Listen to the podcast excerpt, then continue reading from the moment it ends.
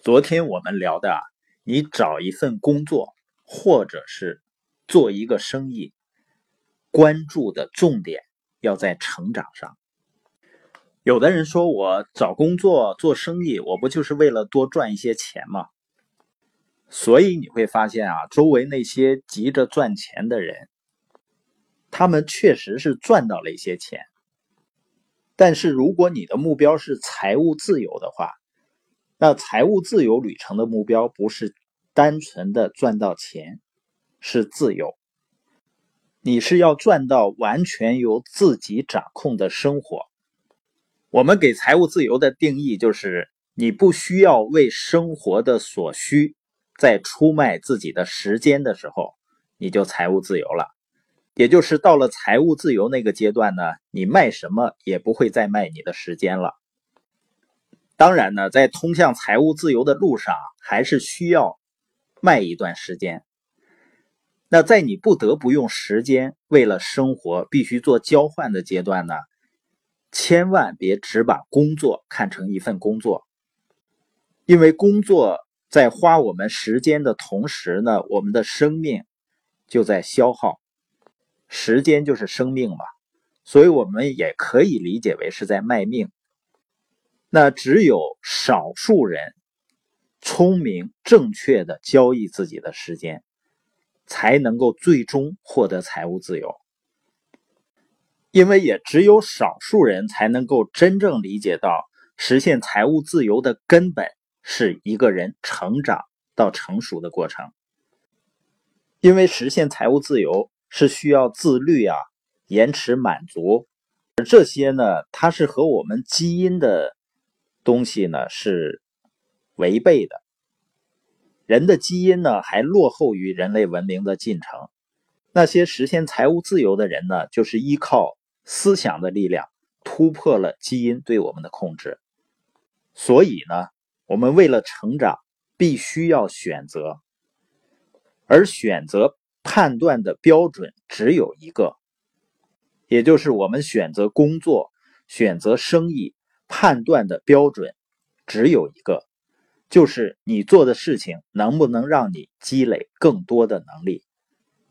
我们所处的环境是不是关注我们的成长？是不是有一个培养人的文化？我们每个人啊都会经常接到快递，你看到很多年轻人啊，把自己的时间非常廉价的就出卖了。然后呢，他做的事情是完全没有能力积累的事情，那他们以后怎么办呢？有的人可能会觉得那样赚钱会多一些啊，比做别的事情啊，而且呢也能锻炼身体。但你会发现，他每天只是锻炼肌肉而已，他的大脑没有经过更多的锻炼。人长时间做一些简单的、不需要思考的事情呢？他就会慢慢被体制化了。我看《肖申克的救赎》呢这部影片，那些罪犯呢，有的在监狱里待了三十年、四十年，被放出来以后呢，他们就无所适从了。甚至要放出来之前呢，他们非常恐惧，要伤害狱友，然后呢，想办法把自己留在这个监狱里。这个就叫体制化。其中的一个被关了四十年的犯人呢，他被放出来以后，在一个超市呢做一些零工。那他每次呢要上洗手间的时候，他都会报告一下。那个领导呢说，在这里不需要报告，你直接去就可以了。但是呢，他不报告的话，他到了洗手间呢，因为报告了四十年嘛，这回一不报告呢，到洗手间一滴也出不来。人的大脑呢，已经完全固化了。还有一种呢，跟实现财务自由矛盾的交易时间的策略是什么呢？就是追求呢所谓的稳定收入呢还不错的工作。你想想，稳定是啥意思呢？就是没挑战嘛，不需要突破，也就不需要成长，不需要学习积累，就像温水煮青蛙一样。有的人呢，还以安稳。然后呢，没什么事儿干，为自豪，因为没有成长，所以一辈子就没有办法跨越财务自由。像类似幼儿园啊，或者小学啊、中学的老师啊，他甚至几十年都教着同样的东西，所以即使有财务自由的心，如果业余时间不去成长的话，结果只是原地踏步。再努力，没有能力积累的努力就是原地踏步。所以呢，每一次选择，每一个选择呢，都要从能力积累的角度出发。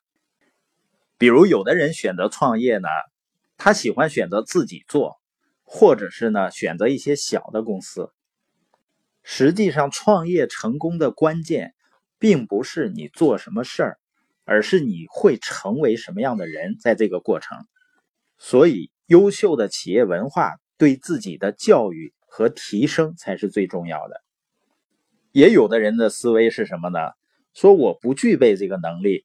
所以我不能去选择，他会认为呢，能力可能已经定型了。这么想的话，就使人们能够学到新能力的可能性越来越低，就限制住了自己。而真正正确的思考是什么呢？就是这个选择能够帮助我完善哪个已有能力，能让我获得什么新的能力。总结一下今天播音的主题呢，就是我们在选择工作也好，生意也好，判断的标准只有一个，就是我们选择做的事情能不能让我们积累更多的能力，因为实现财务自由的根本是成长。